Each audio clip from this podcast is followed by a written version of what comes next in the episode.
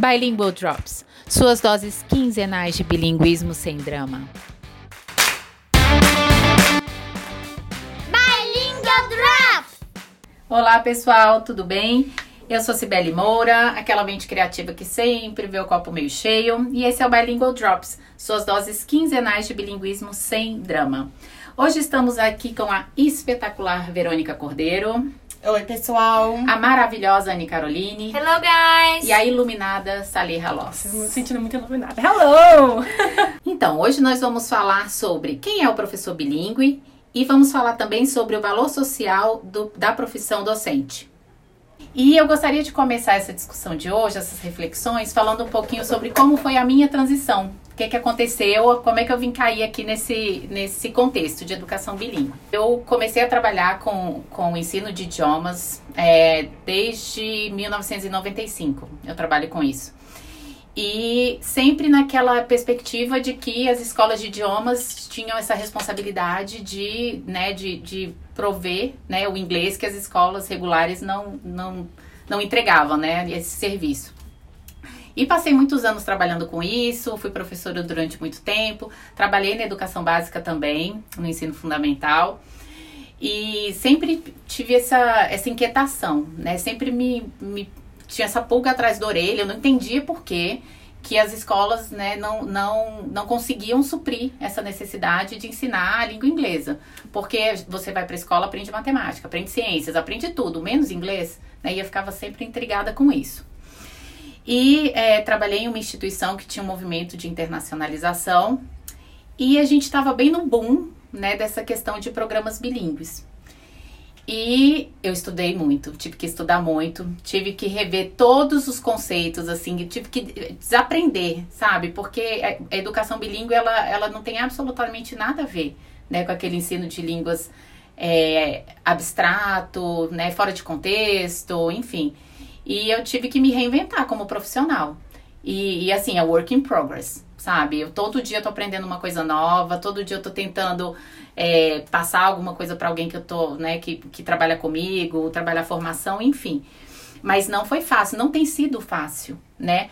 Porque eu vejo que a gente tem pouco, existem poucos cursos, né, nessa área, assim, você tem que pegar artigo, pegar alguns livros é, de contextos internacionais que não tem nada a ver com o nosso, né, e tentar fazer algumas associações para poder é, tirar um, um caldo daquilo ali e poder aplicar no seu trabalho. Mas é, eu, eu entendo que é um, um, um, estudo, é um processo que não está longe de acabar, né? Eu também saí de curso de idiomas, né? Na verdade, assim, meu primeiro emprego foi em curso de idiomas e, enfim, eu achei um curso de idiomas no qual eu me sentia bem à vontade, é, gostava de trabalhar lá, na verdade, e, enfim, tava muito, muito à vontade com metodologia, com curso, com material, dava bastante autonomia. Só que o que que mexia comigo, né? Era o fato de eu não ter X horas, pelo menos anuais. Então eu não tinha como me programar. E isso meio que mexia com a minha ansiedade, sabe? Então assim, uhum. poxa, como é que eu vou comprar, digamos, um computador se eu não sei nem como é que vai ser meu segundo semestre? Uhum. Então, é, isso foi já um tempo atrás, e aí começou o boom das escolas bilíngues, né? E aí eu escutei falar, e aí eu entreguei um currículo, Aí eu falei, vamos ver qual é. Vamos lá, vamos, vamos saber como é que isso vai funcionar. E, enfim, fiz treinamento e resolvi ficar. Mas foi uma época que o ensino bilíngue no Brasil tava muito bebê, tava muito no início. Ninguém sabia de muita coisa. No, no, no, treinamento a gente já via que, assim, tava meio que, ah, é um pouco curso de idiomas misturado com um pouco de, de escola regular, entendeu?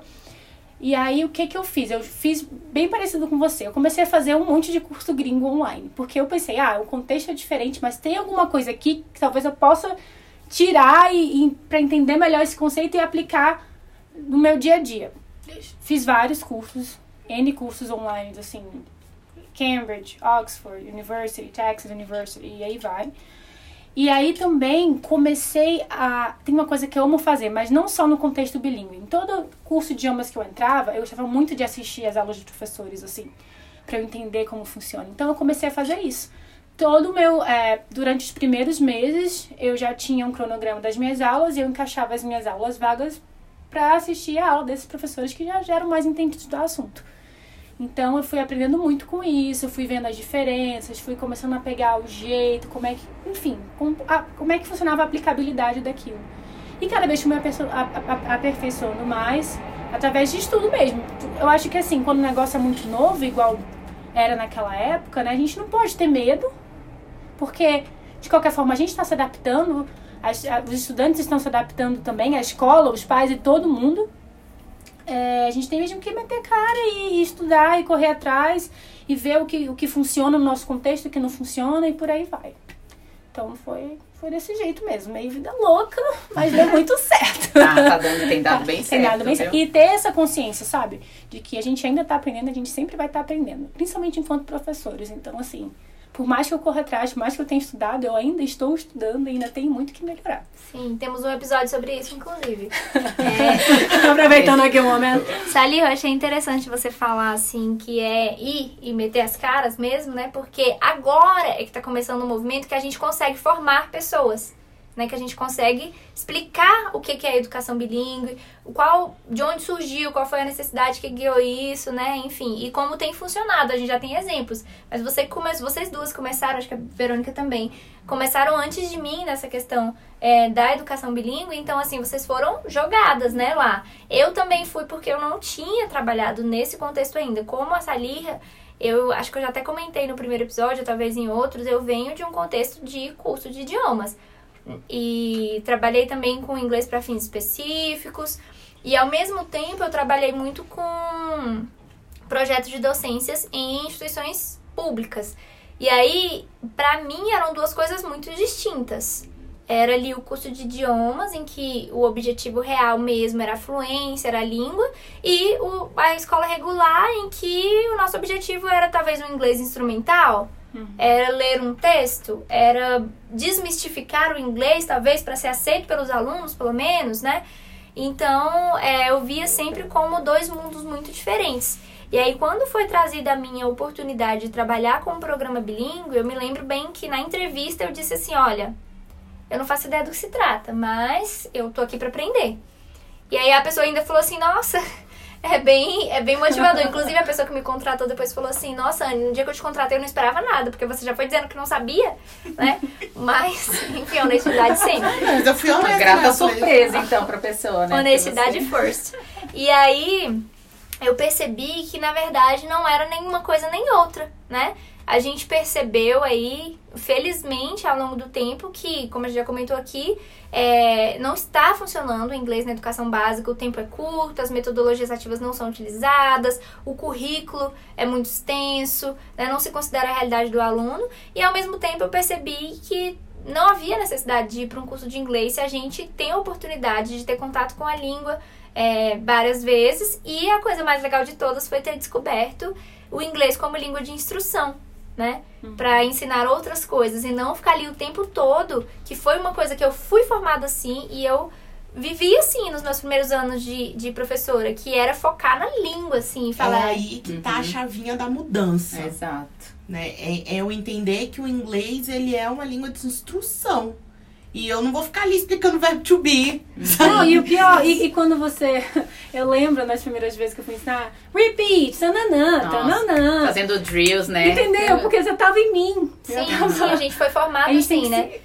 É. E aí, Verônica, a gente pensa na questão do verbo to be, por exemplo, né? Que tem essa piada nacional é. de que, ah, não sei nem o verbo to be, uhum. o professor só ensina o verbo to be. Uhum. Eu acho que é porque a gente foi ensinado a começar pelo Web 2 B. Eu não lembro. E nunca progredia. É, eu me lembro das minhas primeiras turmas né? de intermediário, por exemplo, o dia que eu percebi que os meus alunos não sabiam utilizar o Web 2 B, eu fiquei muito preocupada. Porque assim, eles não sabiam utilizar o Web2B, mas hoje eu entendo que são processos. E a coisa mais importante que eu acho que essa educação bilíngue trouxe foi perceber que a língua é viva. Não adianta a gente colocar uhum. a língua lá no Ela quadro. Não é estática. E aí todo mundo vai olhar para aquilo ali e internalizar daquela forma. Não, a língua a gente aprende falando. Né? Exatamente. Né? Quando a pessoa ainda fala verbo to be, eu fico até feliz, porque tem uns que falam verbo tobé chega me dói. É. Então, assim, Nossa, eu falo, ai meu Deus do céu. Então quando a pessoa fala, ai, porque eu nem sei o verbo to be, eu falei, mas pelo menos alguma coisa você aprendeu. Deus, Não, gente, eu lembrei agora de uma coisa, eu vou ter que falar.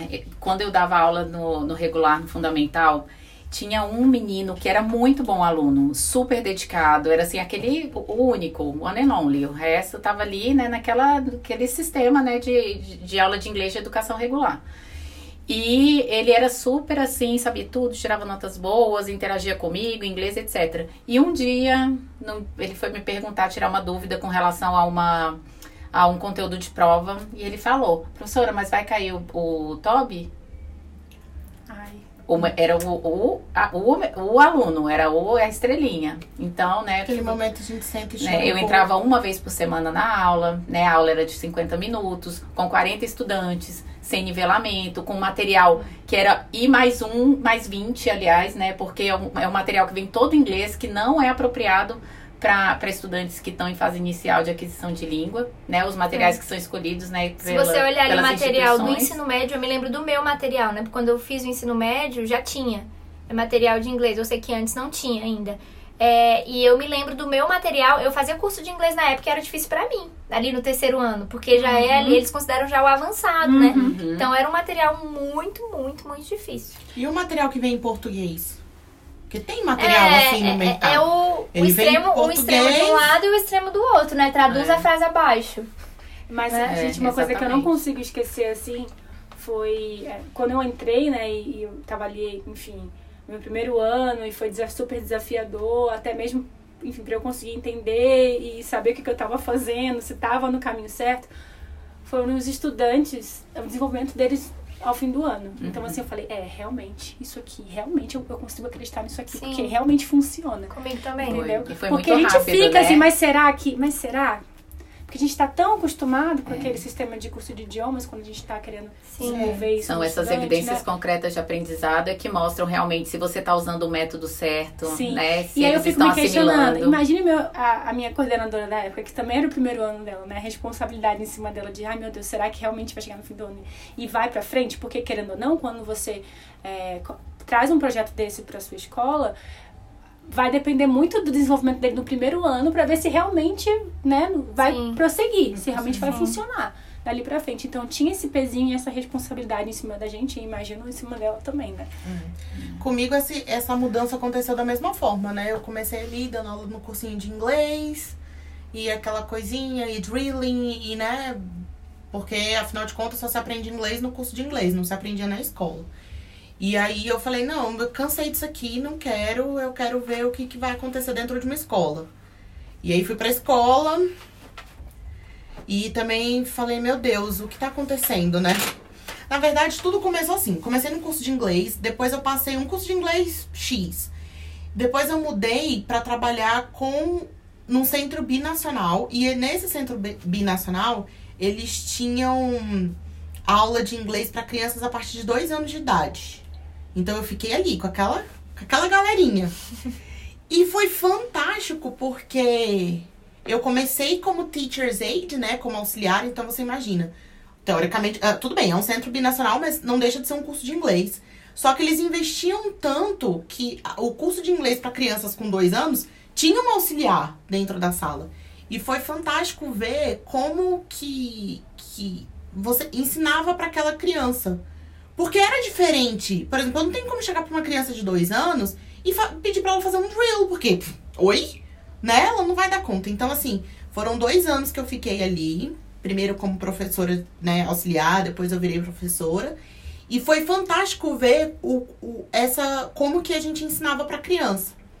E aí ali eu falei, não, agora eu quero ir pra escola regular. Fui pra escola regular com essa mentalidade. Então eu vou colocar música, eu vou fazer várias coisas assim que eu não vou chegar no quadro e colocar verbo to be. E aí eu sofri muito na escola regular. Porque na escola regular, não. Eles falaram, isso não é aula. Queridinha, cadê o verbo to be no quadro?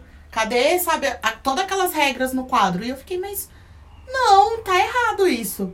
E aí, então assim, eu vejo que no, lá na a minha sementinha que foi plantada já foi essa questão do que a gente tem hoje de, como movimento de educação bilíngue.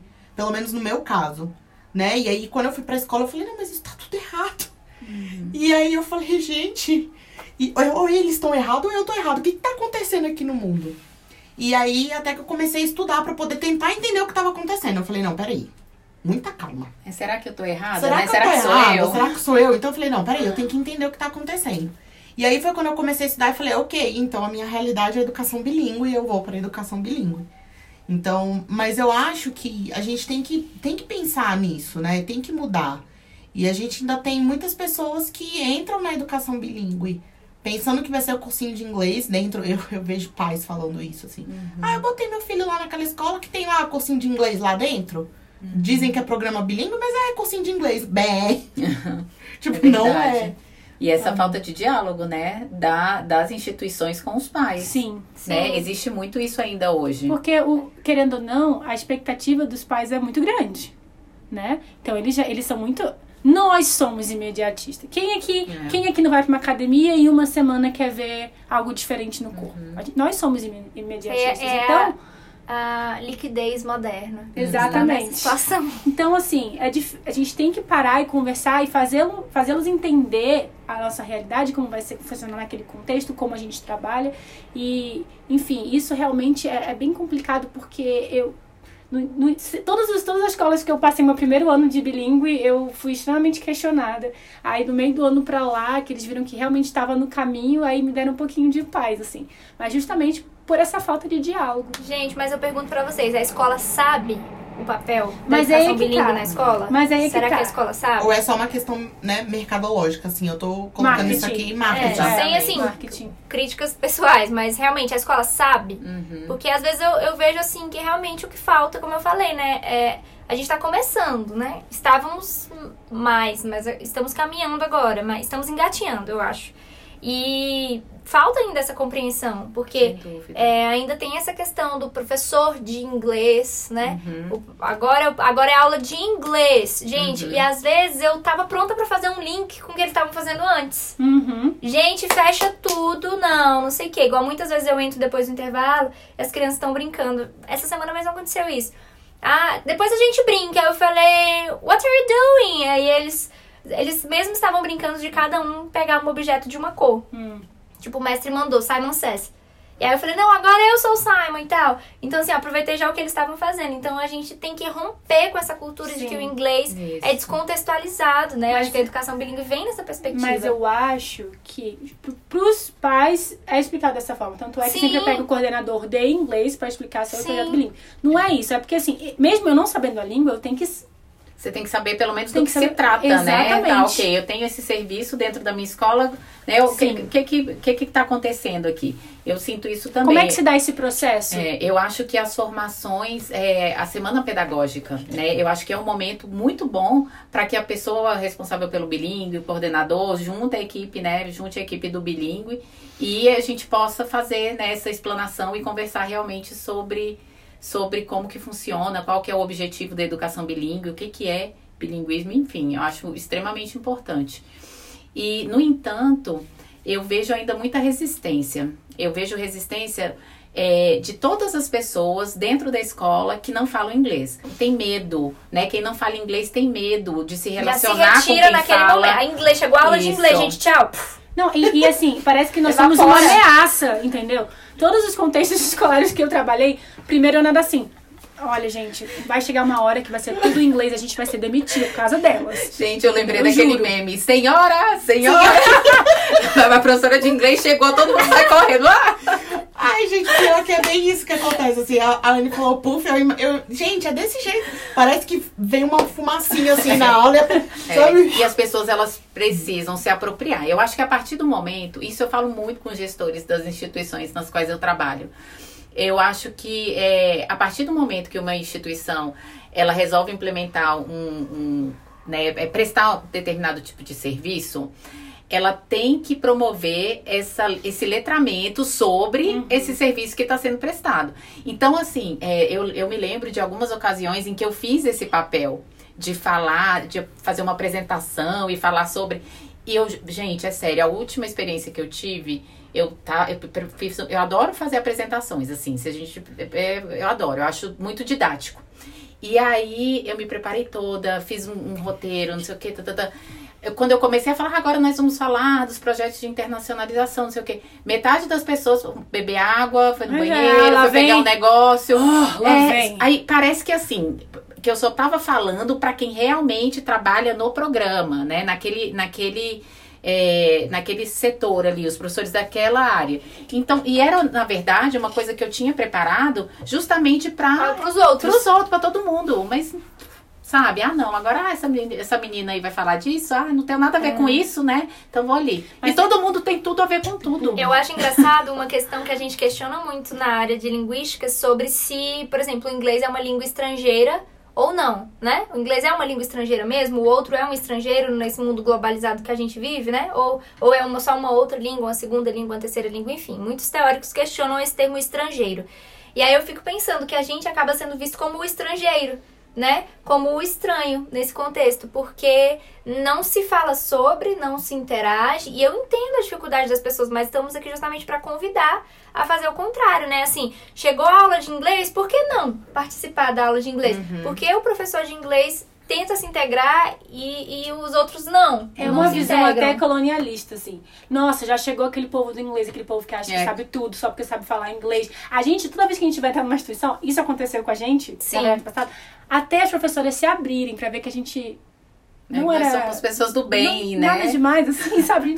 Aí é que tá. Quem é esse professor bilíngue, gente? Quem é? Calma, Isso. né? Vamos, vamos, saber quem é essa pessoa mesmo. Porque, por exemplo, eu, como falei pra vocês, eu comecei há pouco tempo a trabalhar com educação bilíngue. Então, é, e, e aí as meninas colocaram, ah, eu não sabia como fazer. Eu também não sabia. Eu tenho uma formação de letras.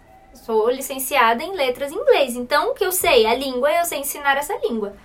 Agora me chegou o momento em que eu tinha que ensinar soma em inglês. Uhum. Eu tinha que ensinar. Chegou um momento em que eu estava alfabetizando crianças em inglês. Né? E aí eu precisava muito desse apoio dos uhum. colegas que tinham mais essa formação do que eu, né? E uhum. acho que a gente até entra na questão que a gente conversa muito, né? Quem é esse professor bilíngue? Qual é o currículo desse professor bilíngue? Exato. Né? E os cursos de letras, os cursos de pedagogia, nenhum curso né, versa sobre educação bilíngue em nenhum semestre, né? Então acaba que esse professor que entra, né, é, dentro do, de uma escola bilíngue, que tem programa bilíngue, ele precisa ser formado em service, né? Ele precisa ser formado ali pelas equipes que estão com ele. Eles, os professores eles se formam juntos, né? Muita troca, muita conversa, muito diálogo e você vai aprendendo na prática né? Eu acho que isso é um, um aspecto positivo, no fundo, sabia?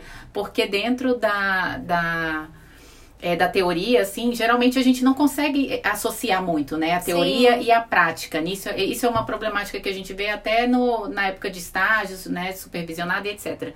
E com a educação bilíngue, como a gente está é, trocando a roda do carro com o carro em movimento, né? A gente precisa ter essa, esse link, né? Existe essa engrenagem entre a, a, teoria e a prática. E eu acho até que isso é bom para o professor, porque ele consegue ter um pouco mais de espaço, ser um pouco mais escutado pelas outras pessoas da instituição, né? Como estão todos aprendendo, e acaba que tem, ele tem esse espaço melhor de fala. Porque, poxa, eu posso ser um gestor, mas tá tudo novo para mim também. Então, quando você vir até mim, eu vou escutar o que você tem para falar, porque eu, porque eu tô aprendendo também. Uhum. E, e esse medo que as pessoas têm do, das pessoas do bilíngue, da galera do bilíngue, ela interfere muito, muito, muito, muito na hora dos planejamentos, por exemplo. Porque dentro da perspectiva bilíngue, tem que haver essa integração de conteúdo. A gente dá realmente integração de conteúdo não, integração entre né, o que está sendo visto no regular com o que é, é, a gente né, prepara dentro do, do, dos conteúdos que a gente tem que estar tá no bilíngue.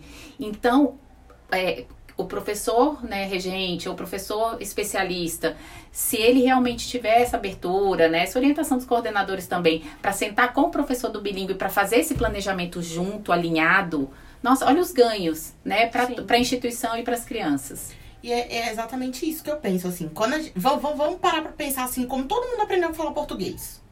Primeiro a gente aprende a falar, depois a gente aprende as regras. Fim! Uhum. Por que, que no inglês a gente faz o outro caminho? A gente quer primeiro socar um monte de regra Isso. nas crianças. E depois. Já traumatiza pra, a pessoa logo. Sabe? Não é, gente. Você primeiro aprende a falar. Sabe? Ninguém entra na escola. Eu, pelo menos, entrei na escola já sabendo falar português. Eu entrei na escola sabendo falar português e eu fui aprender as regras gramaticais. Aprendi? Não sei. A controvérsia. Aprendi. Mas você sabe usar. Isso. E é o que a gente falava, Verônica, sobre o, o inglês aplicado, né? O que, que é a educação bilíngue? É o inglês de forma aplicada no seu, na sua vida, né? No, no, dentro do conteúdo acadêmico, dentro dos componentes curriculares, aquela coisa fluida, né? Ele É. permeia todos os, todos os componentes, E a todas as gente não pode disciplinas. falar, por exemplo, que ah, o professor da educação bilíngue ele tem que saber tudo sobre metodologias ativas, ele tem que saber tudo sobre, sobre CLIO. Porque, honestamente, eu acho que todos os professores tinham que saber tudo sobre metodologias ativas. Não é só o professor bilíngue. Por que, que o professor de matemática tá lá também jogando um monte de regra? Enquanto ele podia estar, sabe, usando Se metodologias você. Podia usar a, a matemática aplicada à vida. À Isso, vida. né? Assim, a, a piada é real do brasileiro que recebe o troco e não confere. Né? Tipo assim, eu conheço Ai, pessoas. gente, não é piada, Pessoa, não. aí, Pronto. aí, Ai, recebe o troco e não confere. Porque assim, a pessoa se sente incapaz de conseguir de forma rápida contar um dinheiro. Então, quer dizer, a matemática aplicada na vida dessa pessoa. Outro dia a É. menina que fez a sobrancelha, depois que eu cheguei em casa, paguei, ela me deu o troco, fui pra casa, ela me manda mensagem. Verônica, eu fiquei te devendo 10 reais. Eu falei, ah, nem tinha visto. Não confere. Não, Eu conheço pessoas. Mas eu acho que é por isso que há, há uma rejeição maior para os professores do programa bilíngue. Sim, porque mexe em tudo, Porque, né? porque a gente sempre, é o que eu fa- vivo falando aqui, a gente, quando que a gente não colocou isso em prática enquanto professores? Quando que a gente não pegou, tentou aplicar aquilo ali, pelo menos na realidade mais de curso de idiomas, na qual, digamos que eu trabalhei nesses últimos anos, é, enfim, tentando criar a realidade para que o, o estudante utilizasse aquilo ali. Quando que isso não foi feito? Então tá chegando agora.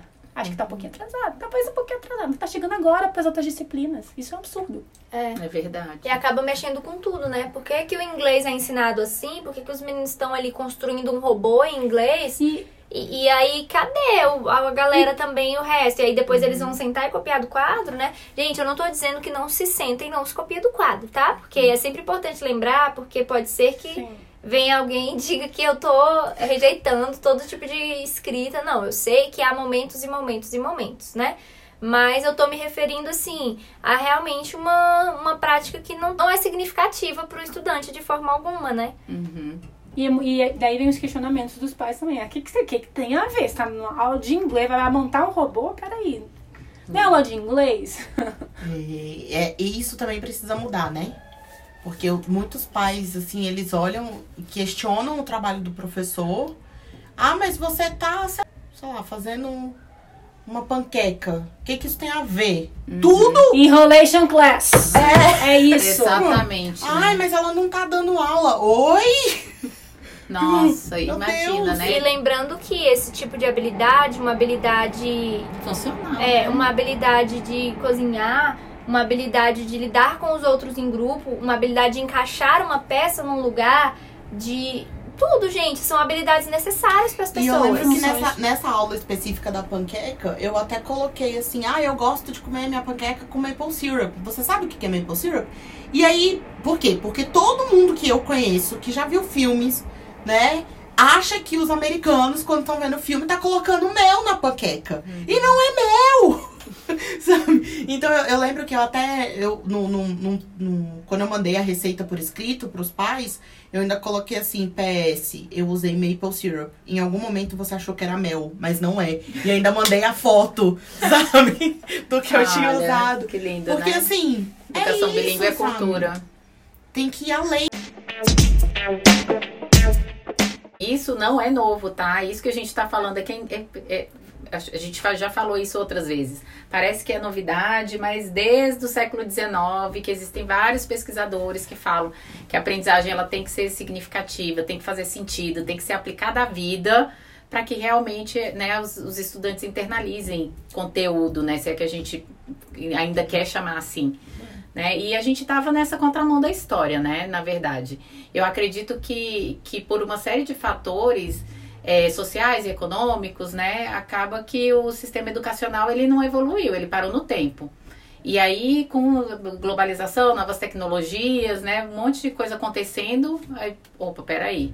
Né? A gente vai ficar parado no tempo. Então, não, não foi uma mudança que foi natural, né? Eu vejo que não foi uma coisa que, ah, olha só, vamos evoluir É. aqui. Não. Foi, meu Deus. Estamos muito atrasados. É, Toma! Estamos muito atrasados. E eu acho que é interessante até, já que a gente trouxe esse, esse assunto, falar sobre a carga que cai em cima do professor, né? Nesse, nesse processo dessa inovação, desse vamos fazer diferente, mas peraí. Gente, acabou o século passado. Agora É, chegamos aqui lá. inovação. É. Mas o professor não foi formado assim. Isso, agora você vai dar aula presencial, ó, você tem dois grupos de estudantes, você tem cinco alunos presenciais, quatro alunos remotos, se vira, vai lá, valendo, 30 né? minutos, hein? É, e aí? E, e sabe o que, que é o pior? Porque ninguém assume que não sabe como fazer.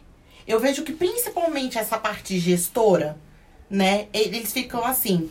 é, eles ficam assim, ah, olha, não, vai ser feito assim, assim, assim. A gente que tá ali na prática, na sala de aula, a gente tá olhando, tá- a gente já tá, fez- já tá pensando assim, isso não vai dar certo. Uhum. Não, aí você Sabe? não pode falar, porque você é negativa, né? É. Aí você dá a primeira aula e fala assim, ai, me dá o seu feedback. Aí você fala, ai, caramba, tem certeza? Você, eu penso assim, então você tá ponta pra. Ai, meu Deus, ela vai Ai, pedir ela o vai. feedback, entendeu? É assim que eu me sinto, porque aí eu sou pressionada a dizer realmente o que eu penso. Olha, isso funcionou, mas isso, isso, isso não funcionou. pô, pô, pô. Aí quer dizer, o que não funcionou, qual é a sua O estratégia? que, que você vai pensar pra resolver isso? Porque É, não tem jeito. É isso que a gente tem. Eu lembro de, né, assim que começou essa questão da pandemia, e a, e a gente trabalhando com educação infantil, que, né, talvez tenha sido uma das partes mais prejudicadas, no sentido das crianças não conseguirem ficar, né? Foi um desafio na- muito grande. Foi um né? desafio muito grande. Ninguém nunca virou pra mim e falou assim: Olha, Verônica, vamos fazer dessa, dessa e dessa forma.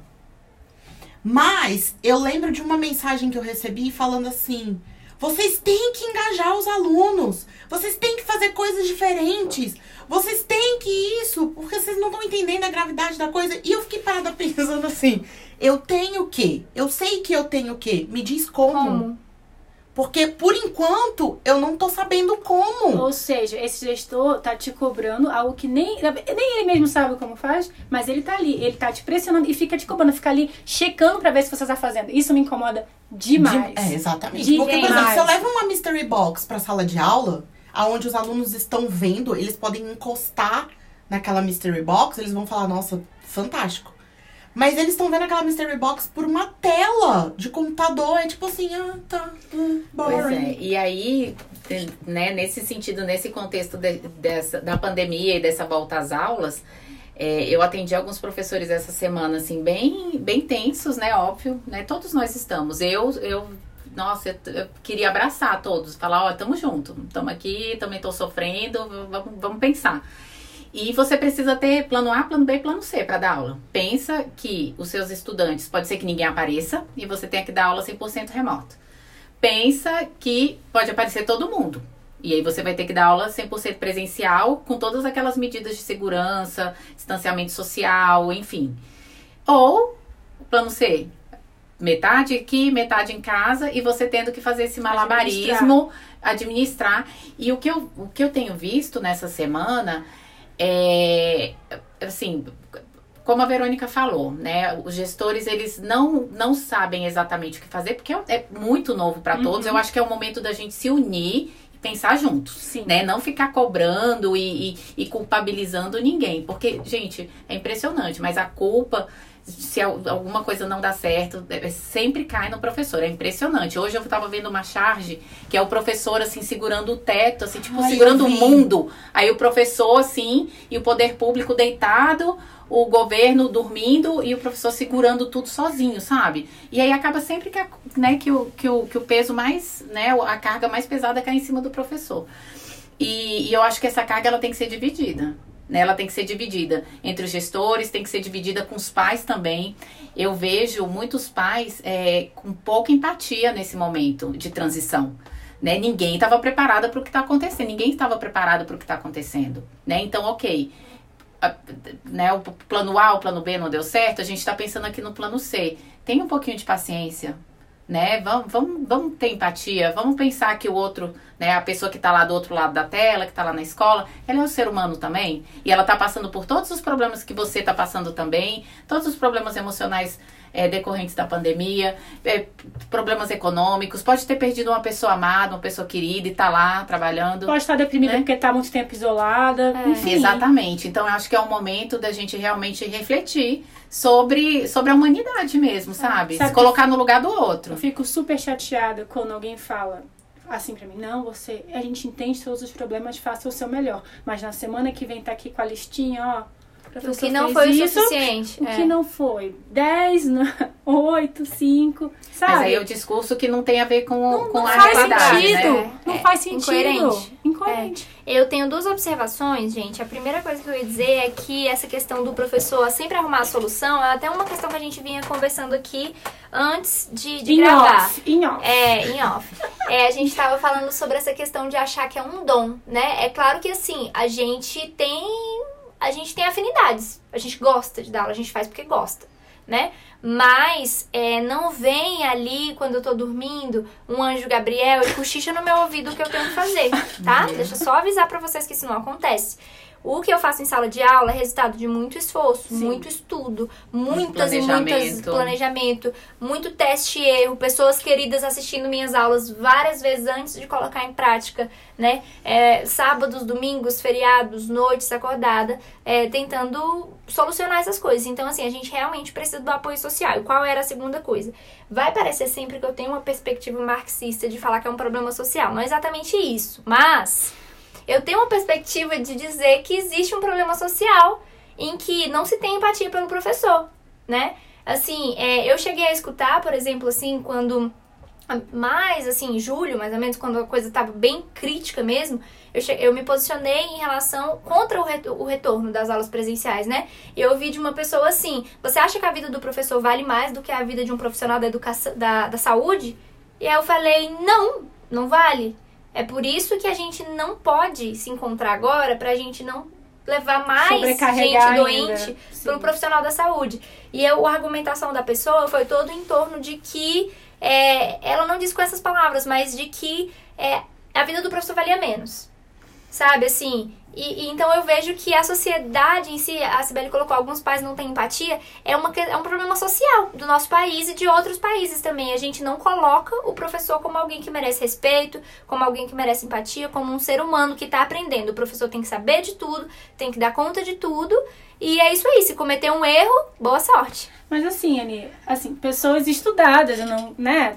Quem é de Brasília Oeste, talvez, talvez, estão, estavam aí falando, né? Não, professores covardes, estão negando voltar em sala de aula, tem gente precisando voltar para a sala de aula. Sim, em nenhum momento ninguém falou que Sim, né? Ninguém, a- a- ninguém gostou Tem dessa crianças, situação, né? enfim, pois é, que estavam realmente passando necessidade, que comiam, se alimentavam na escola, que necessitavam daquele tempo na A escola questão é que a pandemia evidenciou os problemas sociais, ideológicos Sim. e econômicos do nosso país. E tudo isso, incrivelmente, eu não sei como esse malabarismo de manipulação foi feito, tudo que isso caiu nas costas é. do professor. Que a culpa é nossa. A criança que passa Sim. necessidade, gente, isso é um problema grave. A gente já teve aqui no DF a criança que desmaiou durante a aula. Não sei se vocês se lembram Porque dessa ela não- reportagem. não- porque não não, tinha comida, né? comido. Eu, enquanto atuei em escola pública, sete e meia da manhã, os meninos perguntando cadê o lanche, cadê o lanche, cadê o lanche. Enquanto não tinha lanche, eu não conseguia a concentração deles. Nani, Ou eu seja- acho que essa reflexão sobre qual é o valor social do papel do professor, né? Qual é o valor social da profissão? Eu acho que isso é uma reflexão que ela não pode ficar só dentro é, do, do sindicato, não pode ficar dentro só do, do- dos cursos de pós-graduação, dos cursos de letras. Essa é uma discussão, essa é uma reflexão que ela tem que reverberar.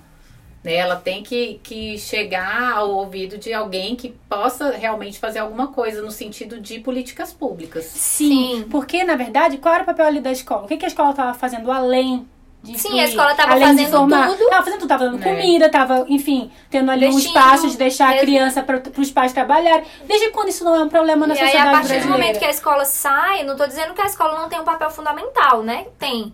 Mas a escola realmente aqui, eh, no nosso contexto aqui, tá fazendo muito mais Sem do que a dúvida. escola deveria fazer. E só foi valorizada quando Uhum, Quando Né? Aliás, perdeu, quando né? foi Não. percebido, né? Porque É, foi valorizado percebido. mesmo. É, É, chegou valoriza- ainda, ainda, ainda aguardamos essa valorização.